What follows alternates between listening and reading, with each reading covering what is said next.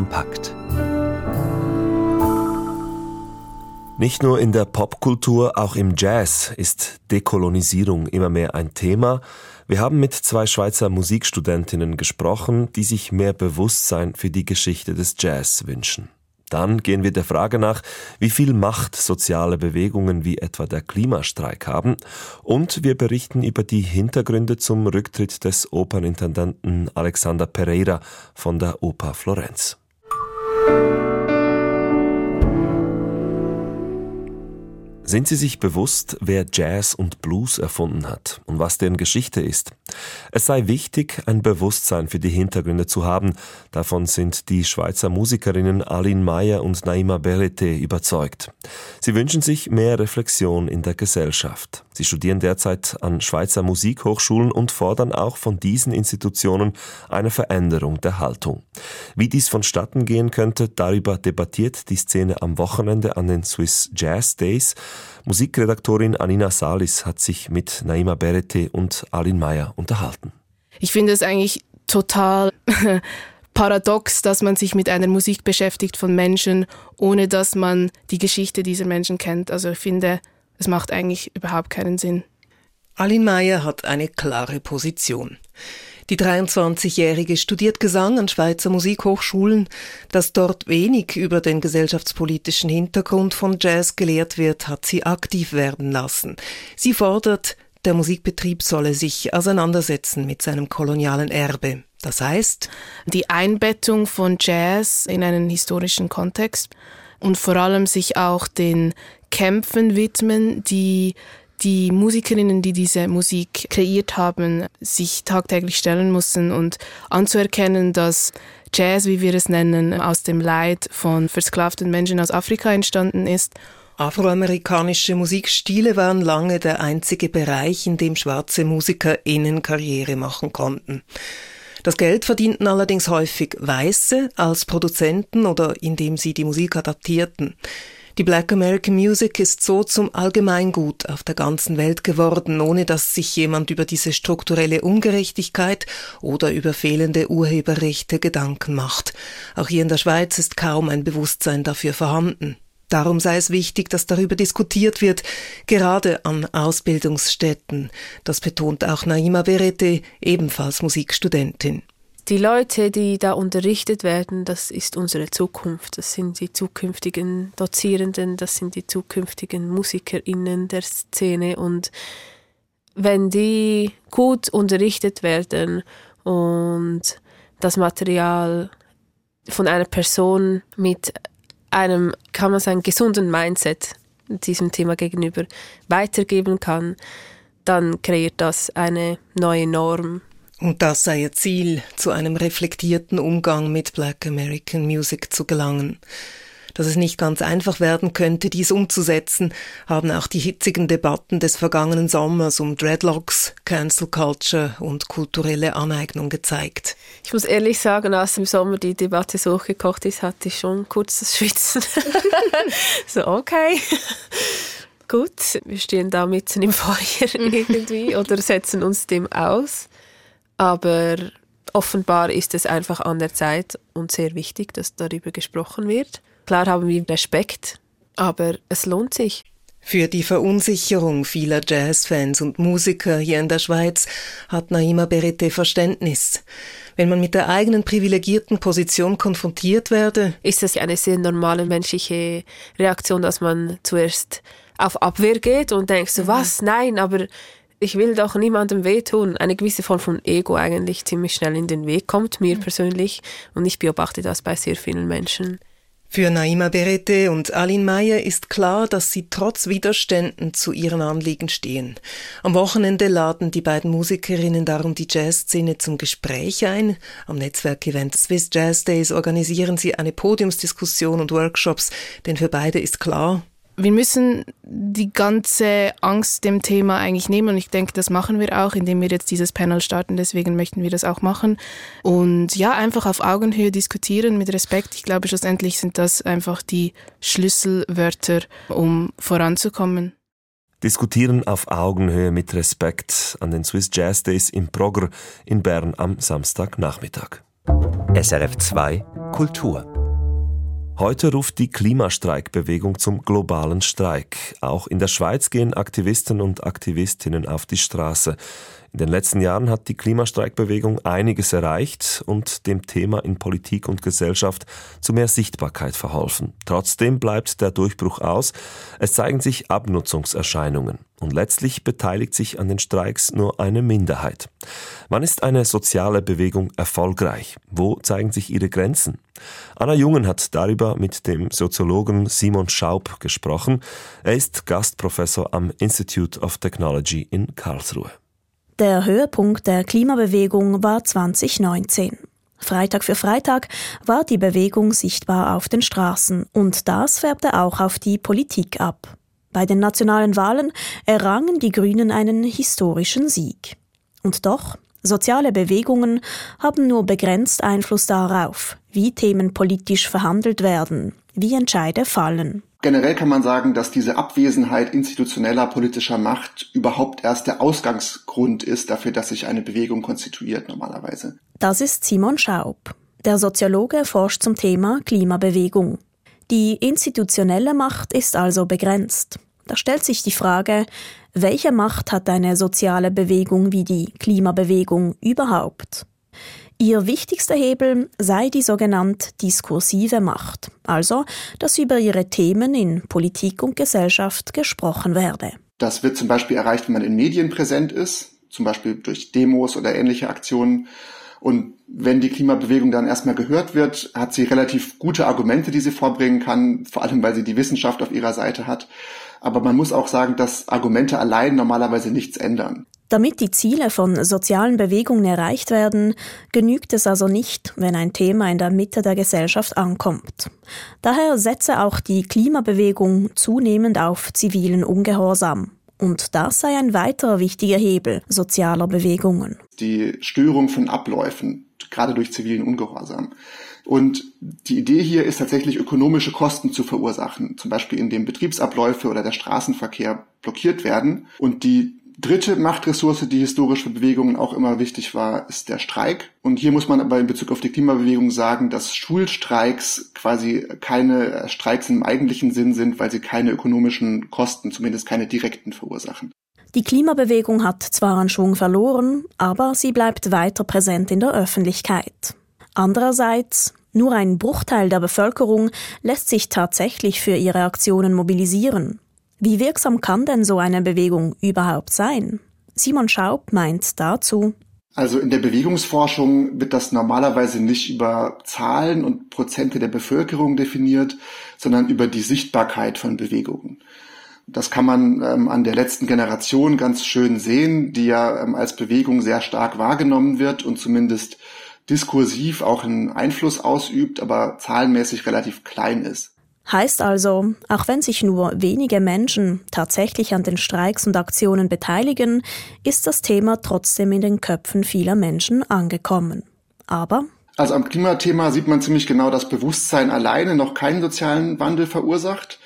Äh, das sieht man etwa daran, dass die Selbstwahrnehmung eines nachhaltigen Lebensstils kaum messbare Auswirkungen etwa auf den CO2-Fußabdruck hat. Und der hängt fast ausschließlich leider mit dem Einkommen zusammen. Also je größer das Einkommen, desto größer auch der äh, CO2-Fußabdruck. Soziologe Simon Schaub prognostiziert dann auch eine Zuspitzung der Klimabewegung. Schon allein deshalb, weil die Klimakrise selbst sich zuspitzt.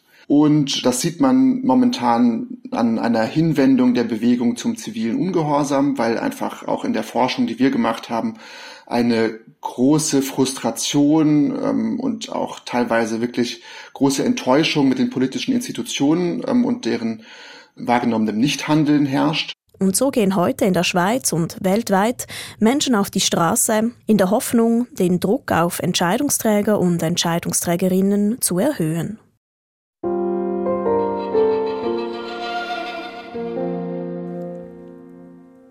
Gleich zwölf Fälle von Veruntreuung im Gesamtwert von rund 50.000 Euro werden dem zurückgetretenen Florentiner Opernintendanten Alexander Pereira zur Last gelegt. Die Staatsanwaltschaft Florenz wirft dem Theatermacher auch vor, 8,5 Millionen Euro unterschlagen zu haben. für laufende Kosten wie Gehälter und Gagen. Finanzmittel des Staates, die eigentlich nur zum Abbau des Schuldenbergs der Oper von Florenz hätten eingesetzt werden sollen. Pereiras Rücktritt kommt der Regierung von Giorgia Meloni sehr recht. Aus Italien berichtet Thomas Micke. Gravierende Vorwürfe sind es, die Anfang der Woche zu Pereiras Rücktritt führten. Er leide an der ständigen Kritik, schrieb der Österreicher an den Bürgermeister von Florenz, der Vorsitzender des Verwaltungsrats des Maggio Musicale Fiorentino ist, und er habe bereits 20 Kilogramm an Gewicht verloren. Damit endet eine Ära der Hoffnung bei Maggio Musicale, denn Pereira sollte die Quadratur des Kreises realisieren. Er sollte Italiens ältestes Musikfestival endlich international berühmter machen und mehr ausländisches Publikum anlocken. Dabei war schon zu Beginn von Pereiras Amtszeit in Florenz 2019 klar, dass der neue Intendant keine Wunder vollbringen konnte, erklärt der römische Musikjournalist Franco Soda. Es war schier unmöglich, inmitten einer Pandemie den Schuldenberg von 57 Millionen Euro abzubauen, das künstlerische Level anzuheben, Mindesteinnahmen zu erreichen, um in den Genuss von Staatshilfen zu kommen und neue Sponsoren an Land zu ziehen. Sicherlich gelang Pereira ein musikalischer Qualitätssprung, vor allem mit den Engagements bekannter Opernsängerinnen und Sänger wie etwa Cecilia Bartoli und mit der Verpflichtung von Daniele Gatti als neuem Chefdirigenten. Und nicht schlecht in der pandemiebedingten Krisenzeit, er holte fast 10 Millionen Euro an Sponsorengeldern in die Theaterkasse. Die Ermittlungen gegen Pereira hat die rechte Partei Fratelli d'Italia in die Wege geleitet. Sie verdächtigte den Kulturmacher schon im vergangenen Jahr der Veruntreuung. Die aktuellen Ermittlungen der Staatsanwaltschaft Florenz gegen Pereira kommen der Partei von Regierungschefin Giorgia Meloni nun sehr gelegen. Aus einem präzisen kulturpolitischen Grund vermuten gut informierte Musikjournalisten wie Franco Soda. Indiskretionen innerhalb der Regierung und dem Kulturministerium zufolge könnte der bei Maggio Musicale frei gewordene Intendantenposten von Carlo Fortes besetzt werden, dem noch amtierenden allmächtigen Vorsitzenden des Verwaltungsrats des öffentlich-rechtlichen Staatsfernsehens und Rundfunks RAI. Fortes steht den oppositionellen Linksdemokraten nahe und sorgte mit seiner liberalen Programmpolitik bei der RAI, vor allem beim vergangenen Schlagerfestival Sanremo, für scharfe Kritik innerhalb der rechten Regierung. Er würde gewissermaßen auf einen weniger massenwirksamen Posten wegbefördert. Und Fortes hat sich als Kulturmanager einen Namen gemacht. Bevor er zur Reihe ging, befreite er als Intendant die Oper Rom nicht nur von ihrem riesigen Schuldenberg, sondern machte aus dem mittelmäßigen Musiktheater einen echten Konkurrenten zur Scala in Mailand. Mit seiner möglichen Berufung zum neuen Chef des Maggio Musicale könnte die rechte Regierung in Rom also gleich zwei Fliegen mit einer Klappe schlagen die Nominierung eines rechten Verwaltungsratschefs der RAI, die somit endlich auf den richtigen politischen Kurs gebracht werden kann, und die Besetzung des Intendantenpostens beim Maggio Musicale mit einem ausgewiesenen Krisenmanager. Eine Idee, die auch Carlo Fortes nicht ungelegen käme, denn beim Maggio Musicale im linksregierten Florenz müsste er sich nicht mehr ständig, wie bei der RAI, mit den Einmischungen rechter Politiker herumschlagen. Thomas Micke über Hintergründe zu Alexander Pereiras Rücktritt als Intendant der Oper von Florenz. Eine Senegalesin muss sich wegen vorsätzlicher Kindstötung verantworten. Den Indizien zufolge hat sie ihre 15-monatige Tochter im Meer ertränkt. Stattgefunden hat die aufsehenerregende Gerichtsverhandlung vor sieben Jahren in der nordfranzösischen Stadt Saint-Omer. Saint-Omer, so heißt nun auch ein Kinofilm, der die damaligen Abläufe im Gerichtssaal rekonstruiert, mit einer jungen Schauspielerin in der Rolle der Angeklagten. George Wirsch. Eine Schriftstellerin namens Rama betrachtete alte Familienvideos. So hat sie also ausgesehen als kleines Mädchen. Heute ist Rama selbst schwanger. Sie denkt vor dem Fernseher darüber nach, was es bedeutet, Tochter zu sein, Mutter zu werden. Rama fragt sich das nicht zuletzt, weil sie demnächst einem Prozess beiwohnen wird, bei dem eine Angeklagte wegen Kindstötung vor Gericht steht. Rama wird einer Mutter namens Laurence Colli begegnen, die ihr Kind nachts in die Meeresfluten legte. Die Autorin Rama will nun für ihr nächstes Buch wissen, warum. Das wollen alle wissen, aber einfach wird das nicht, wie sich im Gerichtssaal zeigt. Madame Colli, savez-vous pourquoi vous avez tué votre fille Je ne sais pas. J'espère que ce procès pourra me l'apprendre. Ich weiß es nicht. Durch den Prozess werde ich es hoffentlich erfahren. Die Angeklagte lässt nichts durchblicken, aber sie wählt ihre Worte genau. Sie formuliert überlegt, ja schon fast druckreif. Auch später. Sie verteidigt sich nicht mit Motiven oder Erklärungen, sondern mit Sprachhülsen. Aber zuallererst will die Gerichtspräsidentin wissen, erkennen Sie die Fakten an und worauf plädieren Sie? Est-ce que vous reconnaissez les faits Oui, je les reconnais. Qu'est-ce que vous plaidez Je plaide non coupable, Madame la Présidente. Je ne suis pas sûre d'être la vraie responsable dans cette affaire. Les deux années qui ont précédé la mort de ma fille ont été les pires années de ma vie. Laurence bestätigt den Tathergang, betont aber, sie sei unschuldig. Die zwei Jahre vor der Geburt ihres Kindes seien die schlimmsten ihres Lebens gewesen. Hier hakt das Gericht nun nach und ruft Zeugen auf. Fast der ganze Film Saint-Omer spielt im Gerichtssaal. Laurence steht oder sitzt ausnahmslos in der Mitte der statischen Einstellungen. Immer näher kommt sie einem, immer ausdrucksstärker wird ihr Blick.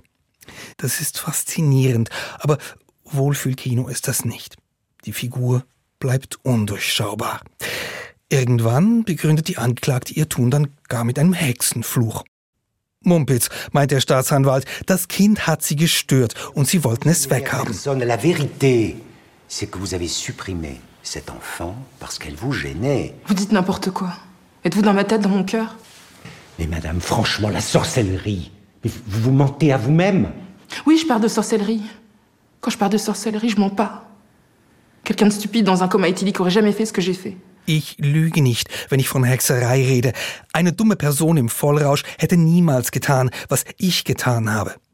Erneut bleibt Laurence vage, schirmt sich ab mit ihren Sätzen. Im Gerichtssaal sitzt nun auch die Schriftstellerin Rama und protokolliert, manchmal ratlos. Saint-Omer ist auch Ramas Geschichte, die Geschichte dieser engagierten Zuhörerin. Genau wie sie ist man im Kino nach den zwei Filmstunden verwirrt, aber betroffen. Warum musste das Kind sterben? Das bleibt offen. Aber die Frage, wie sich eine Frau verhält, die zum Schlimmsten fähig war und die nun diesen seelischen Abgrund nicht nur mit sich selbst, sondern auch mit der Öffentlichkeit ausmachen muss, dazu hat der Film Saint-Omer viel zu sagen. Eine Unmenge sogar. Der französische Spielfilm Saint-Omer läuft jetzt im Kino.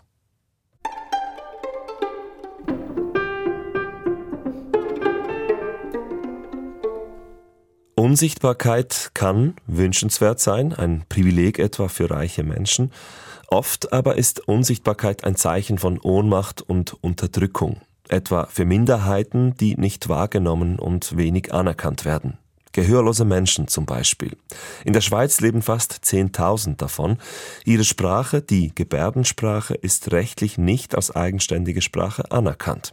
In der Theaterperformance des Basler Regisseurs Zino Wey geht es um diese Ambivalenz von Unsichtbarkeit und darum, was Sprache sein kann. Bei der Performance Screening Invisibilities stehen hörende und gehörlose Performer gemeinsam auf der Bühne. Fabian Nägeli war an einer Probe in der Kaserne Basel dabei. Es beginnt in der Stille. Ein riesiger Scheinwerfer wirft Licht und Schatten auf die Bühne, macht sichtbar und unsichtbar. Drei Performer und eine Performerin fangen an, ihre Finger und Hände zu bewegen. Versteckt, hinter dem Rücken, hinter den Ohren hervor, am Hals entlang. Langsam wachsen ihre Finger, Hände und Arme in die Höhe. Aus Bewegungen werden Gesten. So zeigt ein Performer auf seine Augen, dann ins Publikum und wieder auf sich. Ich sehe euch, ihr seht mich. Einzelne Gesten werden zu Gebärden, zu Gedichten, zu philosophischen und politischen Texten, die auch in Lautsprache vorgetragen werden. I'm standing here to break the silence. Cause silence makes us disappear. Ich stehe hier, um das Schweigen zu brechen, denn Schweigen lässt uns verschwinden, übersetzt eine Performerin die Gebärden. Das Stück Screening Invisibilities setzt sich assoziativ mit dem Thema Unsichtbarkeit auseinander und fragt, wer wird in der Gesellschaft gesehen und wer nicht und was bedeutet überhaupt Wahrnehmung. Wie nehmen wir wahr? Wahrnehmen wir wahr? Und eigentlich ist so der Anfang von der Performance hat viel damit zu tun mit so einer Entwicklung aus eigentlich wie Körper zur Sprache wird vielleicht und ab wann nehmen wir Körper auch als Sprache wahr sagt Regisseur Zino Wey. Den Körper als Zentrum von Sprache in den Blick zu rücken. Darum geht's in der Performance. Wir seien uns gewohnt, Sprache nur als Lautsprache, als gesprochene Sprache zu denken. Dabei gäbe es doch ganz verschiedene Formen von Sprache. Zum Beispiel auch eine visuell-manuelle Sprache, die Gebärdensprache, sagt Zinovey. Das habe ich extrem spannend gefunden von Anfang an, eigentlich, wenn man sich mit dem Thema Sichtbarkeit auseinandersetzt, mit Leuten zu arbeiten, die einerseits äh, wirklich sichtbare Sprache benutzen, nämlich Gebärdensprache, und gleichzeitig aber natürlich auch eine Minderheit oder eine Community sind, wo keinerlei Sichtbarkeit auf einer politischen Ebene hat. Denn die Gebärdensprache ist in der Schweiz rechtlich nicht anerkannt als eigenständige Sprache. In den Proben wird permanent beides, Gebärden und Lautsprache, gesprochen. Zur Unterstützung sind Dolmetscherinnen dabei, aber mittlerweile können auch fast alle ein bisschen gebärden. Und man hat jetzt so innerhalb so über ein halbes Jahr, wo man so immer wieder mal so Treffen hatte, hat es so eine ganz schöne Annäherung gegeben, wo man plötzlich so gemerkt hat, dass man sich vielleicht auch manchmal erst kennt, begegnet ist. Und jetzt aber alle wie so gebärden und es wird Englisch und Deutsch geredet und also eins durcheinander, aber es gibt so eine gemeinsame, ja, es gibt wie so eine Art gemeinsame Spruch. Nicht nur bei den Proben, sondern auch in der Performance wird in verschiedenen Sprachen erzählt. Statt Dolmetscher gibt's hier künstlerische, spielerische Übersetzungen. Neben den beiden gehörlosen Performern stehen eine Tänzerin und ein Sänger auf der Bühne, die je auf ihre Weise den Körper als Sprachmedium nutzen. Es wird also gebärdet, gesprochen, getanzt und gesungen. Auch die Musik wird übersetzt. Sie ist nicht nur hörbar, sondern über Bässe und Vibrationen auch fühlbar.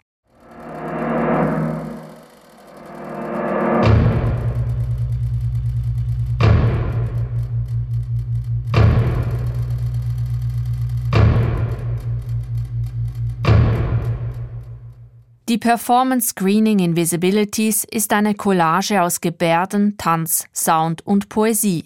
Sie beleuchtet, was Unsichtbarkeit sein kann, wie sich Sichtbarkeit herstellen lässt.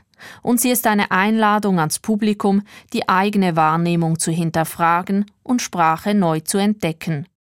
Die Performance Screening Invisibilities in der Kaserne Basel feiert am Samstag Premiere und ist danach bis zum 8. März dort zu sehen. Und nun schauen wir noch in die Feuilletons. Florian Hauser hat mit mir heute Morgen über Schönheitsideale in den Medien gesprochen. Sei es in Reality-Shows wie Germany's Next Top Model, in Musikvideos posender Rapper oder auch in Filmen und Serien, noch immer scheint das Aussehen von Frauen eine große Rolle in den Medien zu spielen. Wer schön ist, bekommt eine mediale Bühne. Und diese Bühne wiederum bestimmt, was schön ist und was nicht. Welchen Einfluss haben Medien auf unsere Schönheitsideale? Dieser Frage geht heute ein Artikel im Tagesanzeiger auf den Grund. Igor Basic, du hast den gelesen. Erzähl mal. Also es ist ein Interview mit der deutschen Kommunikationswissenschaftlerin Katrin Karsey. Sie forscht an der Universität Löwen zu Körperbildern in Massenmedien. Zunächst mal sagt sie, dass nicht nur die Medien für unser Körperselbstbild verantwortlich sind, sondern noch zwei andere Faktoren, die Freunde und die Familie. Also wenn eine Mutter zu Hause zum Beispiel ständig den Körper der Tochter kommentiert, dann kann das mindestens einen so großen Einfluss haben wie die Frauenbilder, die die Tochter im Fernsehen oder auf sozialen Medien sieht. Die Medien würden sozusagen das verstärken, was wir zu Hause oder von unserer Peer Group mitbekommen würden. Mhm. Kann man jetzt aber dann sagen, dass die Medien auch die Eltern und Freunde beeinflussen, die ja wiederum uns beeinflussen? Ja, es ist auf jeden Fall ein komplexes Zusammenspiel von vielen Faktoren und die Medien spielen spielen eine wichtige Rolle dabei.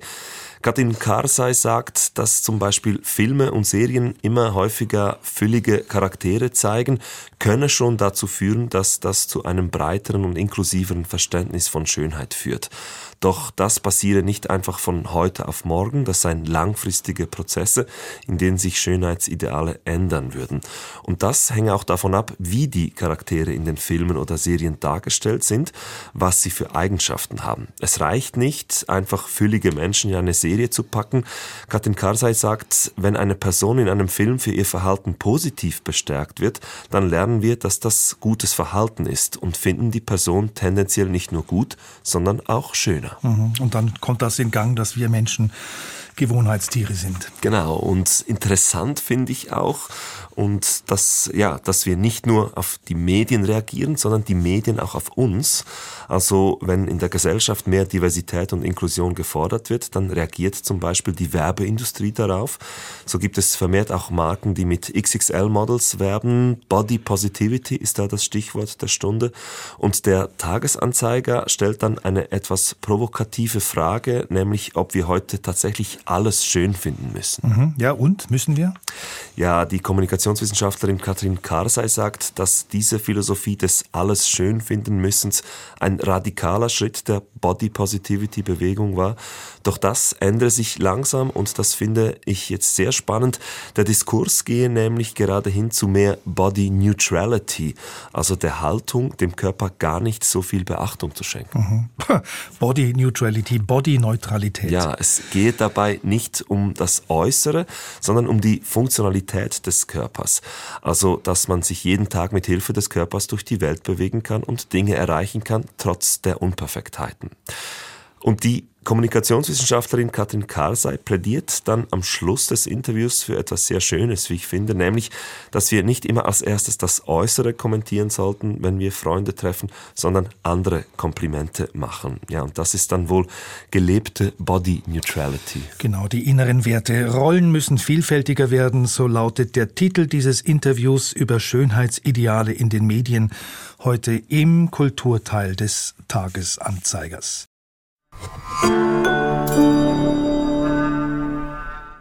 Die Farbe Weiß. Wer denkt, das sei eine eintönige Farbe, der irrt. Weiß ist in vielerlei Hinsicht symbolisch aufgeladen und kann in unterschiedlichsten Schattierungen auftreten. Das Textilmuseum St. Gallen hat einige davon untersucht in der Ausstellung 100 Shades of White, eine Farbe in Mode, und zeigt knapp 100 Exponate wie Kleidung, Plakate, Fotos oder Objekte. Was die Highlights der Ausstellung sind, das erfahren Sie in unserem nächsten Podcast. Das waren unsere Themen aus Kultur und Gesellschaft. Am Mikrofon war Igor Basic. Kultur kompakt.